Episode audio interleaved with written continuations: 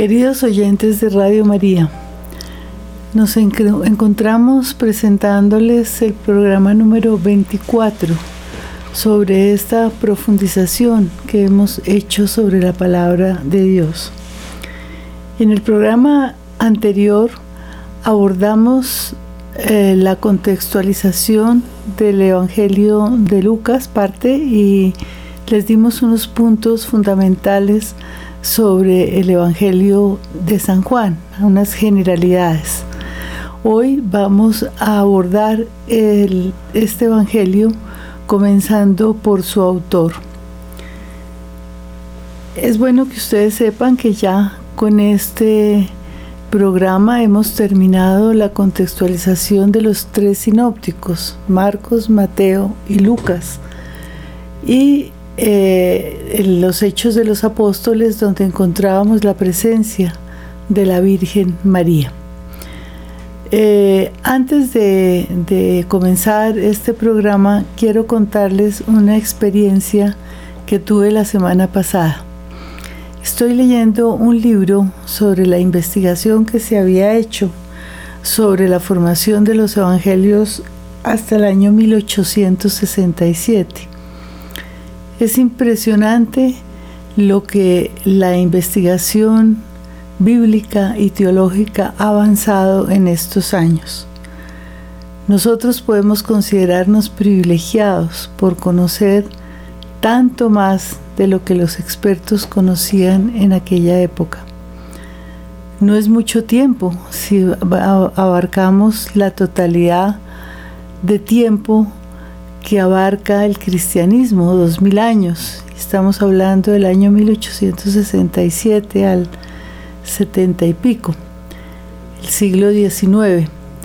Pues en este siglo XX y XXI se han hecho grandes, grandes avances y nosotros somos privilegiados, ustedes y nosotros, por recibir toda esta información.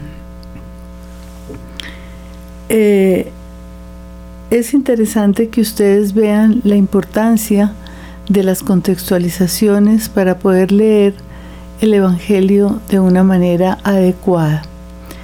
Cuando terminemos este capítulo abordaremos la contextualización histórica del tiempo de Jesús.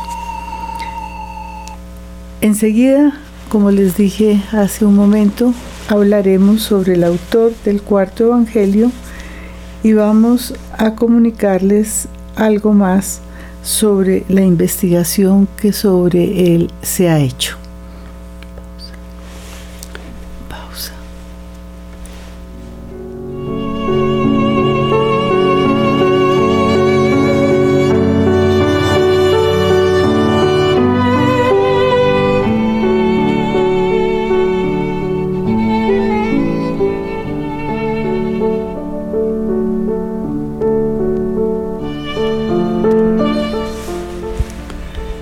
Se ha escrito muchísimo acerca de este tema del autor de San Juan y las posiciones sobre él son disímiles. Se debe conocer en primer lugar los datos que nos proporciona la tradición de la Iglesia, los cuales se, reducen a la segunda mitad del siglo II. Enseguida se detendrá María Lucía en los datos aportados por el mismo Evangelio. En cuanto a los datos de la tradición, del año 180 nos llegan los testimonios de Teófilo de Antioquía y de San Ireneo de León. Teófilo de Antioquía cita el comienzo del Evangelio como de Juan, uno de los portadores del Espíritu. San Ireneo ofrece el siguiente testimonio. Después de los tres primeros evangelios, Juan, el discípulo del Señor, y quien se recostó en su pecho, publicó también el Evangelio mientras vivía en Éfeso de Asia. También se refiere a Juan llamándolo apóstol. En otro momento nos dice que Juan permaneció hasta los tiempos de Trajano, capítulo 98, 117. No nos informa San Ireneo de dónde tomó estos datos, pero en su carta a Florino nos dice, siendo un niño, conoció a Policarpo y recuerda que éste contaba sobre sus relaciones con Juan y con los otros que habían visto al Señor. Autores posteriores como Tertuliano y el mismo Eusebio repiten lo mismo, por lo cual parece que Ireneo y Teófilo recibieron estas noticias de una tradición anterior. Como ustedes ven, los padres de la iglesia se aproximan a lo que ellos creen pudo ser la formación del Evangelio. Cuando Werner les decía que Juan permaneció en los hasta los tiempos de Trajano, es una suposición que habla que pudo vivir hasta los años 98 al 117. Sí existe en realidad una tradición muy antigua que dice que Juan, el discípulo del Señor, vivió muchos años. Sin embargo, estos testimonios eh, que remiten el cuarto evangelio al apóstol, pues hay que estudiarlos con mayor detenimiento y están muy discutidos. Encontramos también los datos proporcionados por el mismo Evangelio, que son en los que más nos tenemos que fijar para poder sacar conclusiones. A pesar de que en el Evangelio no se dice el nombre del autor, existen en él una serie de textos que hablan de la autoridad que lo respalda. Fíjense que una cosa es escribir y otra cosa es la autoridad que respalda el Evangelio. El texto más explícito lo encontramos en el capítulo 21, donde después de narrar la aparición de Jesús a sus discípulos junto al lago Tiberíades y la escena en la cual Jesús por tres veces da el encargo a Pedro de apacentar, sus ovejas, pasa a hablar en el capítulo 21, versículo 20, de otro discípulo, el discípulo a quien Jesús amaba, el mismo que en la cena se había recostado en su pecho y le había preguntado, Señor, ¿quién te va a entregar? Tras las palabras de Jesús sobre la permanencia de este discípulo hasta su regreso, dice el evangelista en 21-24, Este es el discípulo que da testimonio de estas cosas y que las escribió y que sabemos que su testimonio es verdadero. Este discípulo a quien Jesús amaba, es mencionado también explícitamente en los siguientes capítulos y versículos del Evangelio de Juan. En el capítulo 13, versículos 23 a 26, la cena de Jesús con sus discípulos. Capítulo 19, 26 al 27, junto a la cruz al lado de la Madre de Jesús. Capítulo 19, 35 en la narración sobre la lanzada en el costado de Jesús se habla de alguien que vio y da testimonio. Capítulo 20, 2 a 10 va con Pedro al sepulcro y cree. Capítulo 21, 7, 20, 23, 24 en la aparición de Jesús en el lago Tiberíades. Hay otros textos que a pesar de no hablar explícitamente del discípulo a quien Jesús amaba, parecería que también se refieren a Él, como estos, en 1.14, hemos visto su gloria. En 1.35.40, uno de, uno de los discípulos que sigue a Jesús y sigue sin ser nombrado. En 18.15 al 16, el discípulo que introduce a Pedro en el palacio del sumo sacerdote. Aunque en Juan 21, 24 no se afirma explícitamente que todo el texto es de este discípulo, indudablemente se apela a él para afirmar la autoridad que respalda el escrito, autoridad apoyada también por un discípulo de Jesús que tiene, sobre todo en ciertos momentos, una relación muy estrecha con Él. Vamos en este programa, eh, nosotros les diremos en qué momento para abrir los micrófonos para oír sus llamadas. El teléfono del celular es 319 765 0646 y la línea directa en Bogotá 601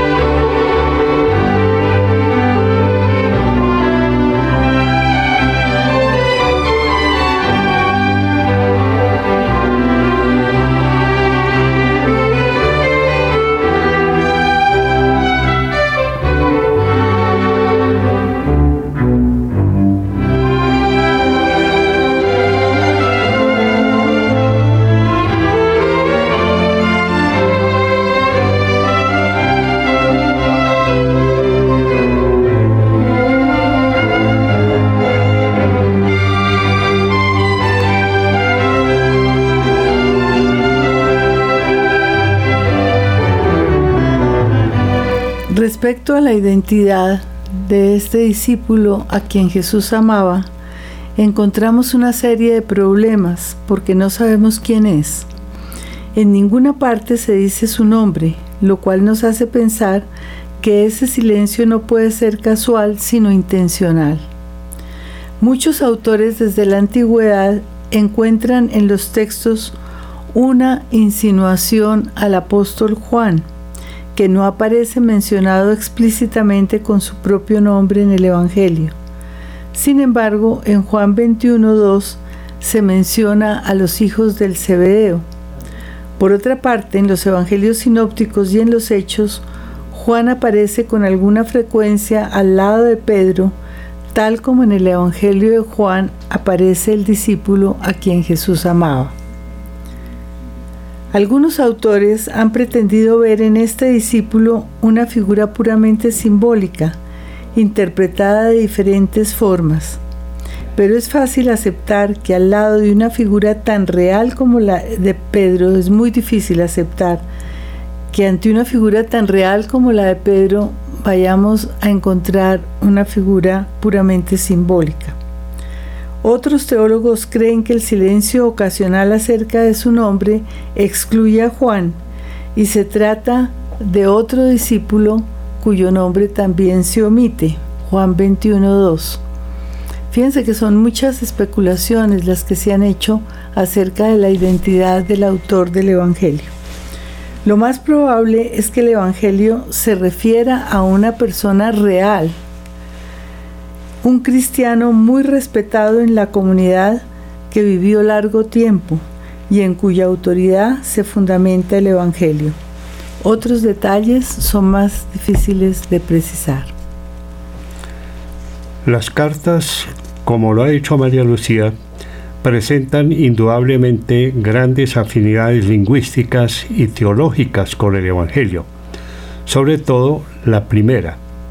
Se puede decir entonces que proceden del mismo ambiente o contexto vital. En ellas tampoco se menciona el nombre del autor, aunque éste se presenta como un testigo privilegiado de la palabra de vida, como consta en el capítulo 1 Juan 1 a 4, y no se llama a sí mismo apóstol, sino anciano. Segunda carta y tercera carta de San Juan, versículo capítulo 1.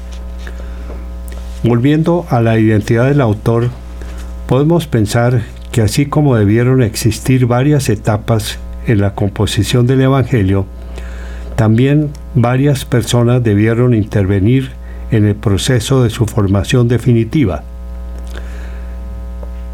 Es posible que el Evangelio se basa en la autoridad de un testigo muy importante, un personaje con inmensa autoridad, quien con su testimonio respalda el contenido del texto.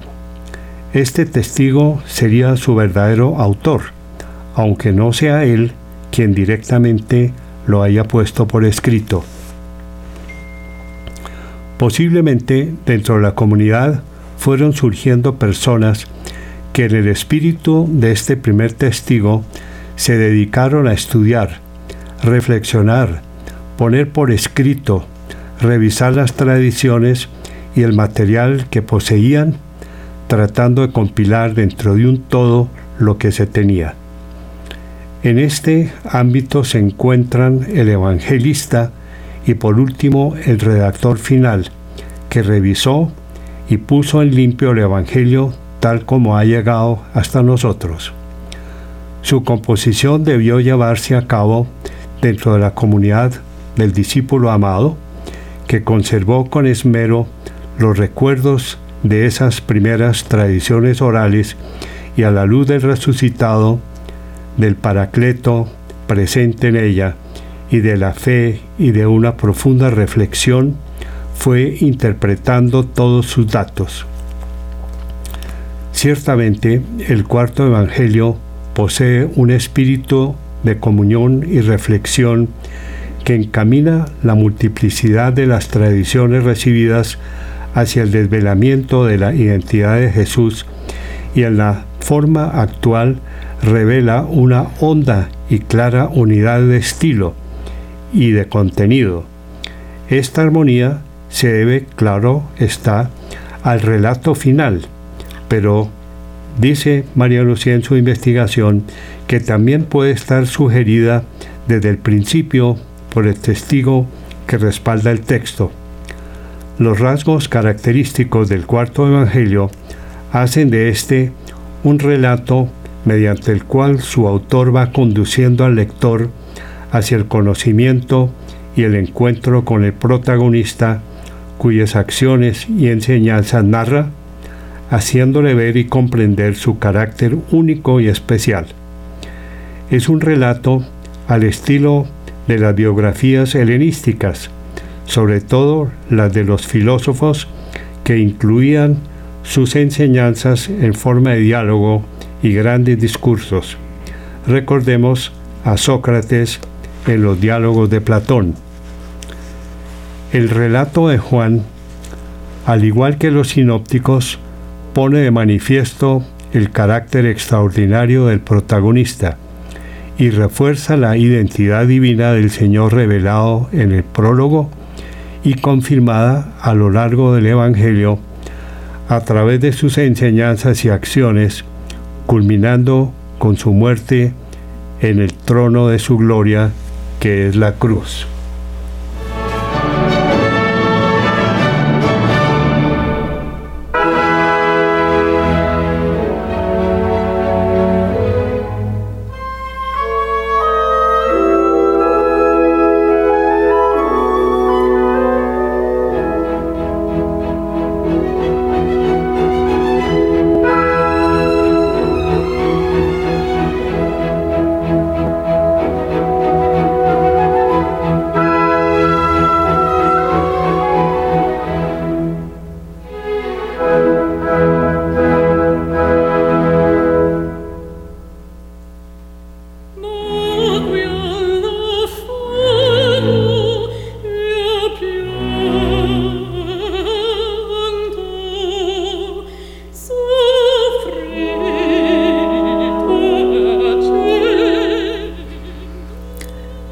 Ustedes que la composición de los evangelios conlleva un proceso de reflexión, de participación de fe dentro de una comunidad explícita. Ya vimos cómo era el contexto de Marcos, de Mateo y de Lucas. El contexto de Juan es muy diferente, como vamos a ver, porque también su su aparición es muy tardía, mucho más tardía que la de los sinópticos. Estamos hablando más o menos del año 90. En todo este tiempo, la comunidad del discípulo amado ha reflexionado y ha podido añadir a tradiciones históricas supremamente antiguas Yo les he dicho varias veces que el Evangelio de Juan es el que posee mayor cantidad de tradiciones históricas sobre Jesús. Sin embargo, es el Evangelio también que posee una cantidad de reflexión y de aportes de fe de la comunidad que descubre no solamente que Jesús es Dios desde el momento mismo de su concepción, como lo señalan los evangelios de la infancia, sino que Jesús es Dios desde siempre. Dios es el Hijo de Dios, es a quien se debe que el Padre haya realizado la creación del cosmos, del universo. Todos estos son aportes de fe inmensamente valiosos que nos trae el cuarto Evangelio. No podemos pensar que la autoridad que respalda los hechos y los mm, aportes de Jesús sea la misma persona que ha puesto por escrito el Evangelio. Aquí en el Evangelio que tenemos hoy hay muchas manos, manos distintas a las del el testigo primero, posiblemente un personaje muy, muy cercano a Jesús. Esa comunidad ha reflexionado mucho, ha transmitido sus enseñanzas durante varios años y las ha elaborado. De manera que, como Werner les decía, contamos con etapas dentro del Evangelio. Una la del testigo original que respalda para mí todo el Evangelio. Lo respalda no porque lo haya escrito, sino porque a través de su predicación ha evangelizado a una comunidad. Después viene el evangelista, que es quien ordena todo el material recibido, lo pone por escrito, eh, corrige, elabora de acuerdo a la teología y a todos los avances reflexivos que tiene la comunidad. Y posteriormente el redactor final, que es el que le da como la unidad de redacción y lo hace llegar como lo conocemos nosotros hoy. Enseguida vamos a hablar del lugar de composición y el contexto vital. Estas etapas que acabo de señalar en la composición del texto también pudieron tener origen en diferentes lugares, como lo señala Guijarro. Algunas de las primeras tradiciones, como el relato de la pasión y la fuente de los signos, fueron compuestos probablemente en Judea. La primera edición del Evangelio habría que situarla después del año 70 después de Cristo en las regiones nororientales de Palestina, donde el enfrentamiento con grupos judíos muy observantes encaja mucho mejor. Por último, la edición revisada del Evangelio pudo haber sido elaborada en Éfeso, donde se habría trasladado parte de la comunidad llevando consigo el Evangelio. Esta edición revisada fue la que se difundió en otras comunidades creando la impresión de que el Evangelio había sido compuesto allí. Caso similar al Evangelio de Marcos, que fue compuesto en la región sirofenicia, pero se difundió desde Roma. El cambio de su situación que se advierte en las cartas, en las que la discusión con los judíos ha dado paso a una discusión comunitaria avala la suposición de un cambio de escenario. Fíjense ustedes en la importancia de lo que tantas veces les he dicho. El Evangelio se va divulgando por distintos lugares y sitios y en todos esos lugares se reflexiona, también se escribe, también se añaden descubrimientos diferentes. Pienso en la importancia que tiene resaltar a las comunidades cristianas en continuidad con una amplia tradición del judaísmo que vieron en Jesús la figura del justo sufriente. De ahí que tanto los sinópticos como el Evangelio de Juan interpreten en este sentido los textos de la escritura que hacen referencia a ella. Estos relatos, tanto el de la pasión como la fuente de los signos, revelan un gran conocimiento de la topografía de Jerusalén y de su entorno, y aparecen referencias a acontecimientos y a personajes que parecen ser bien conocidos por los oyentes. Personalmente creo que el Evangelio revela en su contenido un largo proceso de formación, y considero válidos los aportes de quienes hablan de una escuela joánica. La comunidad del discípulo amado, como la llama Brown. Hay un librito maravilloso que se llama así, de Raymond Brown, La comunidad del discípulo amado, la cual pudo haberse sentido muy especial dentro del dinamismo del naciente movimiento cristiano.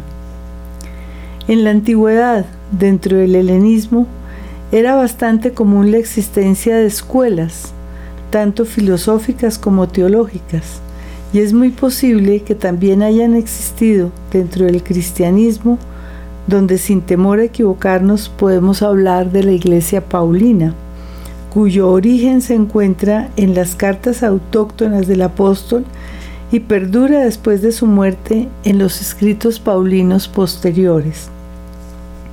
También encontramos en la escuela joánica un grupo de maestros que en el espíritu de la autoridad que respalda el Evangelio, el discípulo amado, sea este Juan, el hijo del Cebedeo, o aquel a quien por su autoridad le dimos el título de autor, cultivaba, enseñaba y actualizaba la tradición comunitaria. Esta escuela tendría como objetivo principal la enseñanza a la comunidad por eso debía aclarar, actualizar e incrementar la tradición recibida con la ayuda en primer lugar de la reflexión de la Sagrada Escritura. También tenía que defenderse de los ataques, sobre todo el judaísmo, y en su última etapa, posible también, posiblemente también de profesiones heréticas como el gnosticismo podemos ver con claridad que el Evangelio se fue formando a través de diferentes etapas. La más antigua responde a la presencia del discípulo amado y de otros discípulos de Jesús, todos en la región de Judea. Es ahí donde se encuentra la tradición oral, fundamento del Evangelio, unida a la presencia del testigo al que llamamos autor, así no sea él quien haya puesto por escrito el Evangelio. Es muy posible que esa primera etapa de la reflexión hubiera girado alrededor del relato de la pasión. Recuerden ustedes que varias veces también les dije que lo último que pasó es lo primero que se recuerda y que se escribe, y de aquello que posteriormente se ha llamado el libro de los signos. El testimonio de este primer testigo, que pudo ser muy bien el discípulo amado, debe ratificar esta primera edición del Evangelio.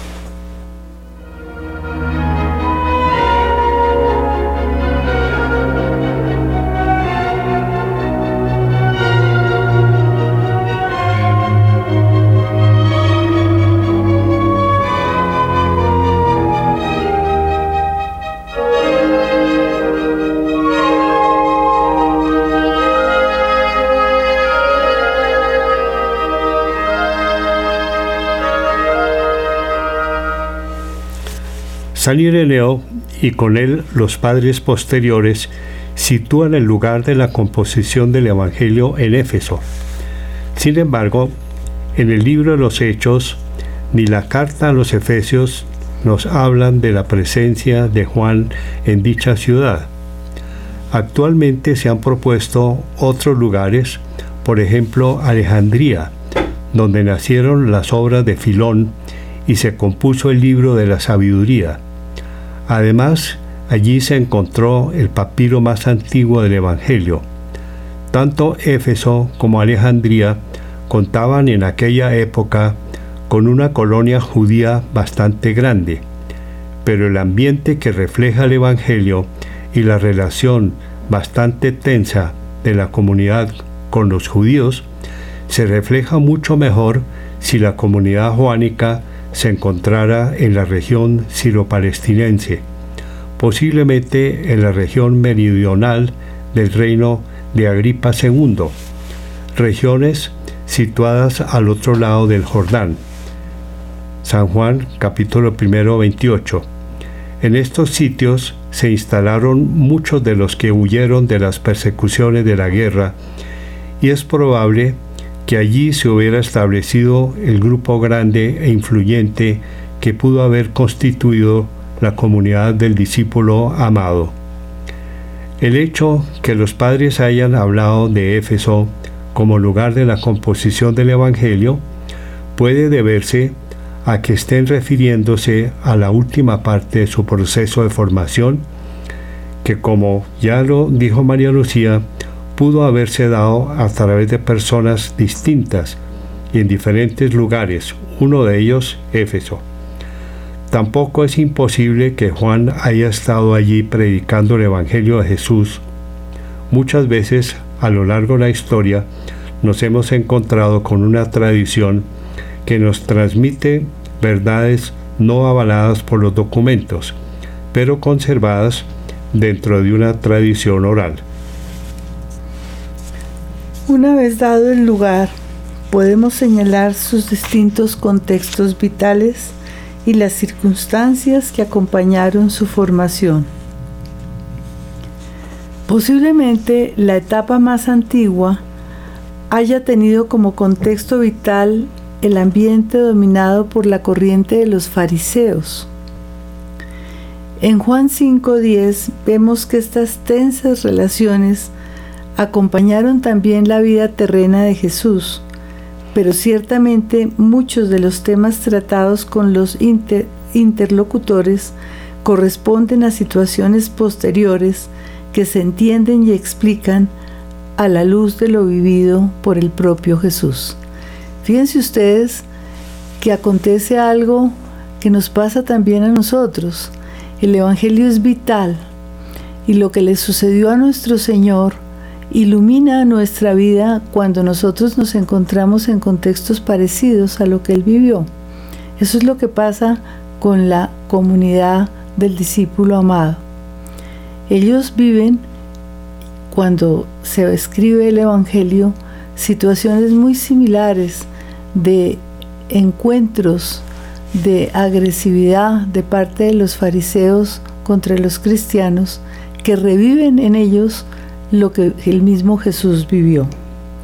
En el Evangelio estos interlocutores se identifican de manera genérica con los judíos. Son los fariseos, pero en el Evangelio se les nombra los judíos. Juan 5, 10, 16, 18. Grupo dominante después de la guerra, que había tomado la decisión de expulsar a los cristianos de la sinagoga y a todos aquellos que confesaran a Jesús como Mesías. Juan 9:22. Por eso, el cuarto Evangelio se refiere a ellos con el término general de los judíos y no lo habla, como lo hacen los sinópticos, de judíos divididos en distintos grupos, saduceos, fariseos, esenios, herodianos, correspondientes a la época de Jesús. En el momento en que Juan escribe ya solo existen los fariseos. Los demás grupos han desaparecido. Entre otras cosas, los judíos de hoy son descendientes de los fariseos. Desde el comienzo de su misión hasta el final, Jesús actúa dentro de un mundo dominado por los judíos.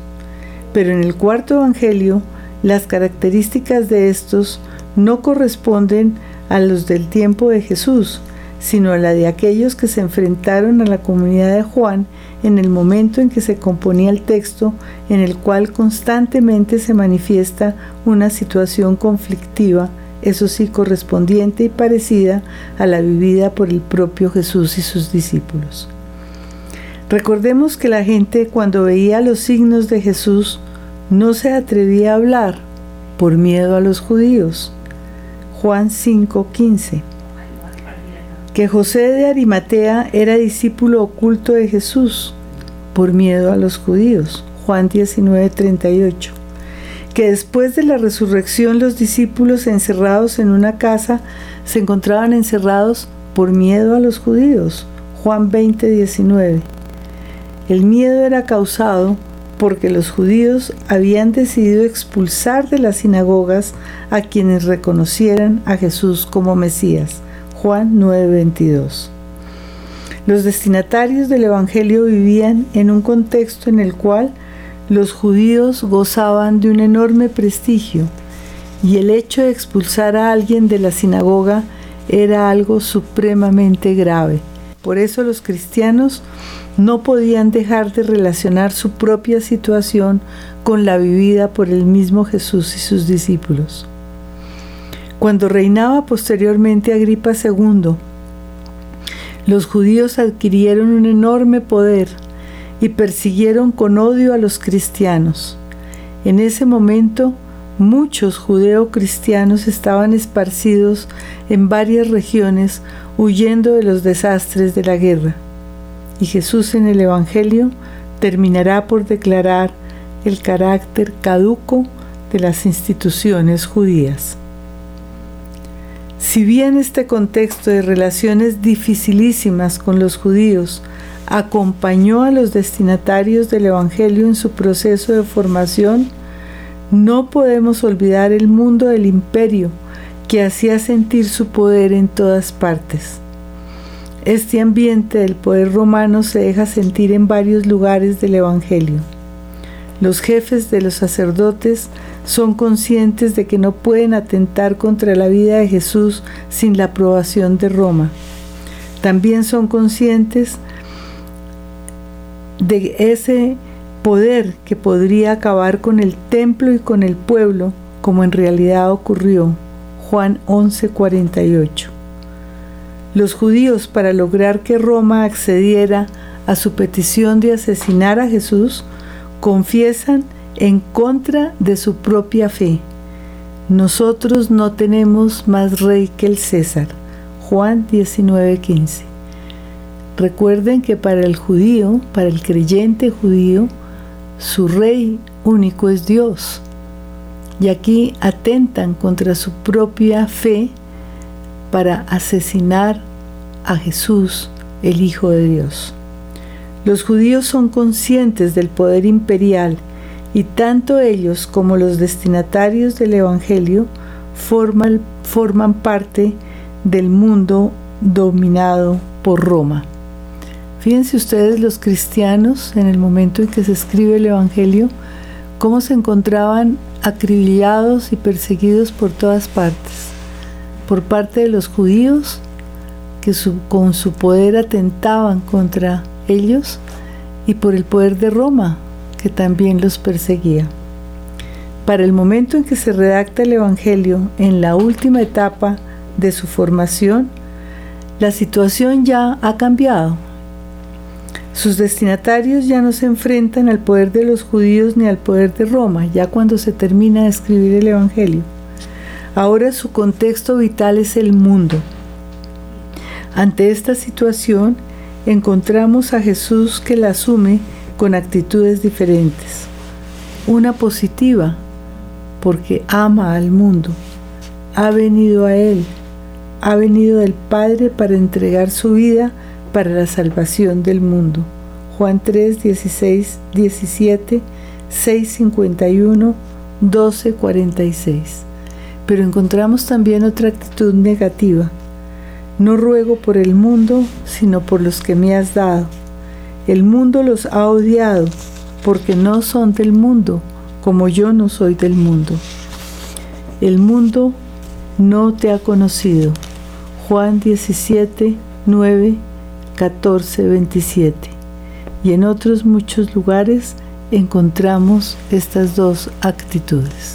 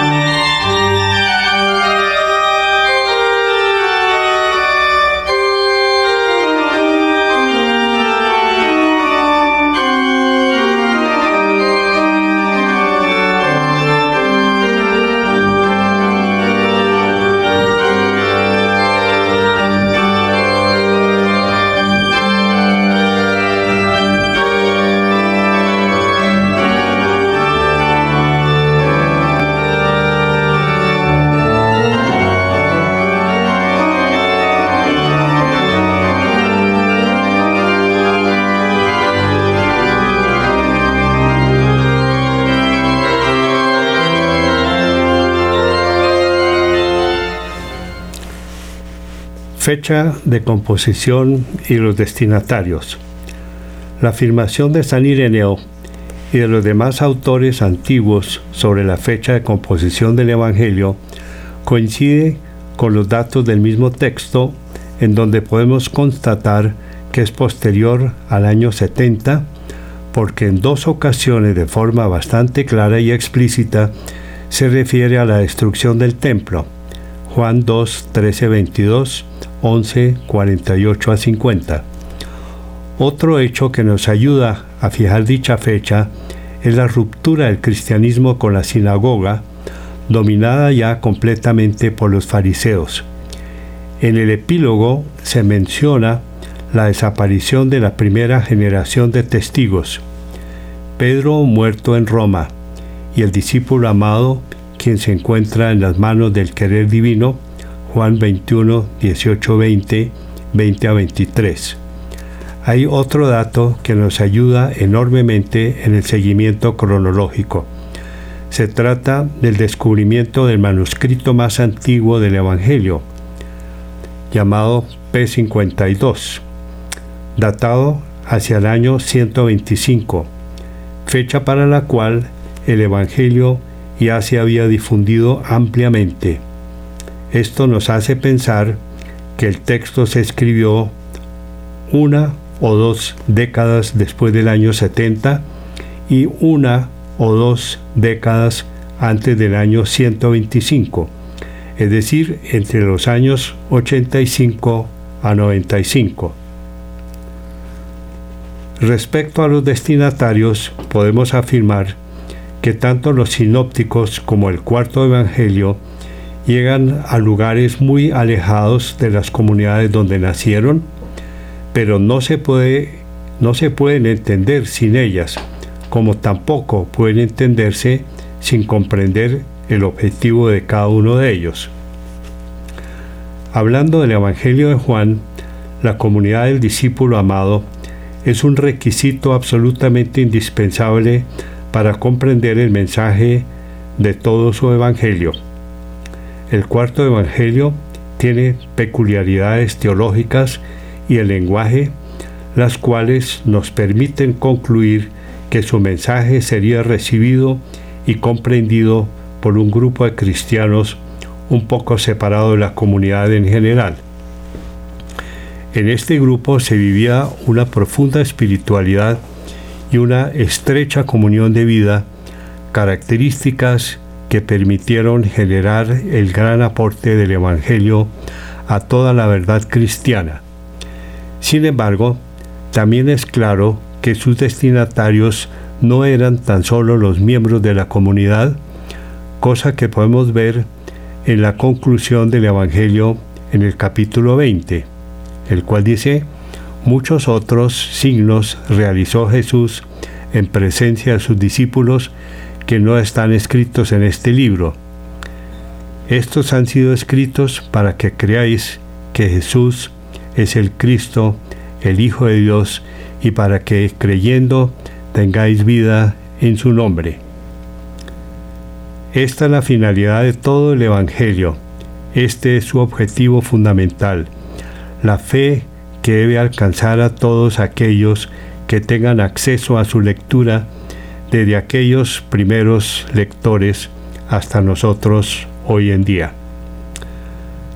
Ciertamente, los destinatarios de tal objetivo somos todos los seguidores de Jesús en todos los tiempos y en los más diversos lugares. Este objetivo no nos impide seguir las huellas de su formación, que como anotaba María Lucía anteriormente, contó con diferentes etapas que también permiten ver cómo la colectividad de sus destinatarios se va ampliando. Guijarro sintetiza esta verdad en el siguiente párrafo. En el curso de la travesía del movimiento cristiano, se distinguen tres etapas que corresponden a las tres fases de la composición del Evangelio.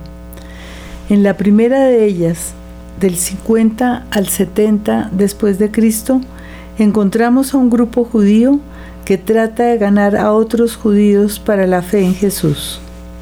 En la segunda etapa, del 70 al 90 después de Cristo, el grupo inicial se ha ampliado y la relación con los otros grupos judíos, principalmente con el grupo fariseo, que domina la escena después de la destrucción del, del templo, es de claro enfrentamiento. En la tercera etapa, del 90 al 110 después de Cristo, en fin, la complejidad del grupo se ha acrecentado y han surgido dentro de él diversas tendencias que están enfrentadas entre sí. Al término de esta última etapa, una de estas tendencias acabará incorporándose a la gran iglesia. Esta historia ha quedado reflejada de forma indirecta en el relato del Evangelio que cuenta en paralelo la historia de Jesús y la del grupo joánico.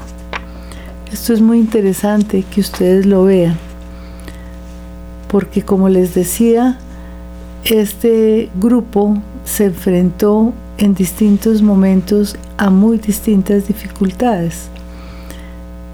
Pero fíjense que termina incorporándose al grupo de la Iglesia Universal.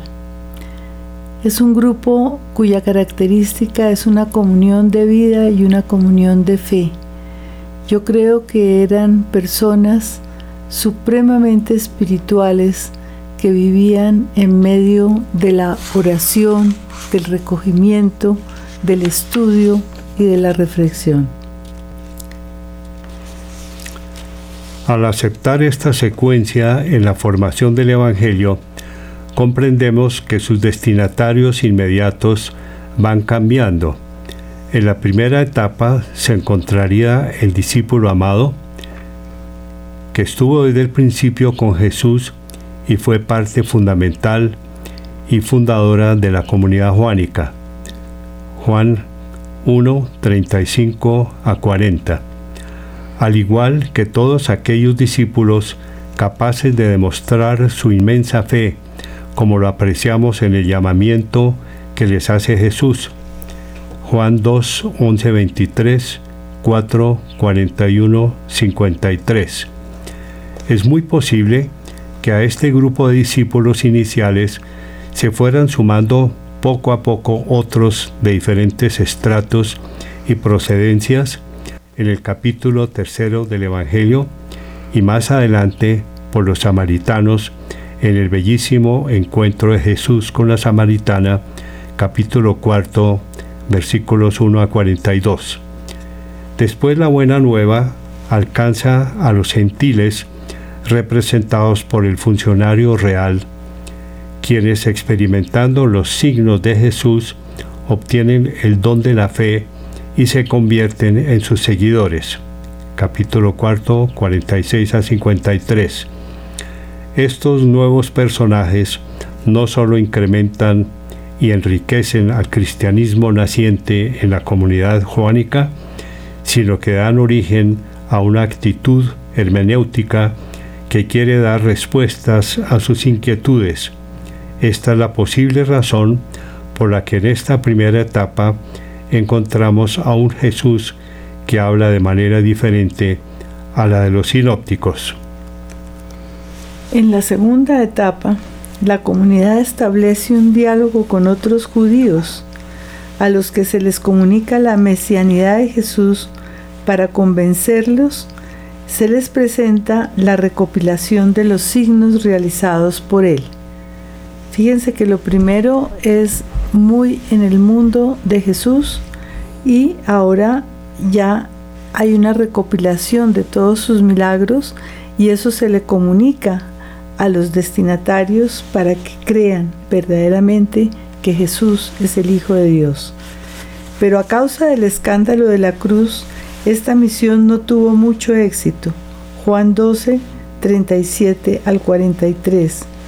Por lo cual los discípulos incorporan en su catequesis el relato de la pasión. Y si bien la misión evangelizadora llega a la comunidad de los samaritanos y de los paganos, las relaciones con los judíos se hacen cada vez más difíciles.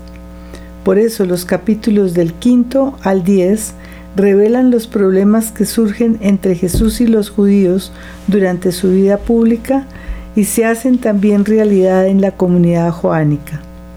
Es necesario observar que esta situación conflictiva permitió definir muy bien las dos identidades, la de los judíos fariseos, defensores de los preceptos y de las prácticas de la ley, y la de los discípulos de Jesús, quienes comprenden el cumplimiento de las promesas del Antiguo Testamento en él. Juan 5, 46, 8, 56, 12, 41. Muy probablemente es en esta etapa, en esta segunda etapa, cuando la comunidad toma clara conciencia de la divinidad de Jesús como Hijo de Dios, como Logos que desde el principio ha existido en el Padre y junto a Él. Es cuando se produce una ruptura definitiva entre los fariseos y la comunidad joánica y se siente la necesidad de poner por escrito todo aquello que se vive en relación con Jesús y con la fe profesada por sus seguidores. Se hace necesario explicitar lo que la comunidad está viviendo y por lo tanto ampliar el horizonte de sus destinatarios, en primer lugar el de la propia comunidad joánica y también el de los judíos con quienes compartían, peleaban y discutían. En la tercera etapa, los destinatarios cambian radicalmente, ya no son los judíos, es el mundo entero al que se quiere hacer llegar el Evangelio de Jesús. Es posible que su mensaje haya alcanzado al Asia Menor, incorporando muchos y nuevos creyentes. Pero estos novedosos adelantos y desarrollos van dando lugar a continuos enfrentamientos. Se promueve entonces una nueva edición del Evangelio a la que hay que añadir aclaraciones y pasajes con el fin de encontrar un mayor entendimiento y comunión.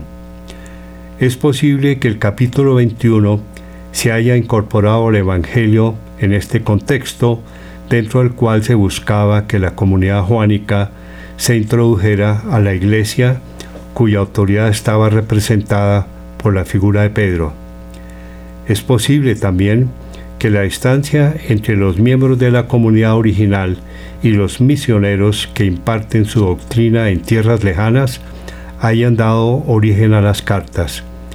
Sin romper el estrecho vínculo con el Jesús de la historia, la comunidad juánica ilumina, comprende e identifica su propia realidad con la presencia, enseñanzas y acontecimientos vividos por su Maestro.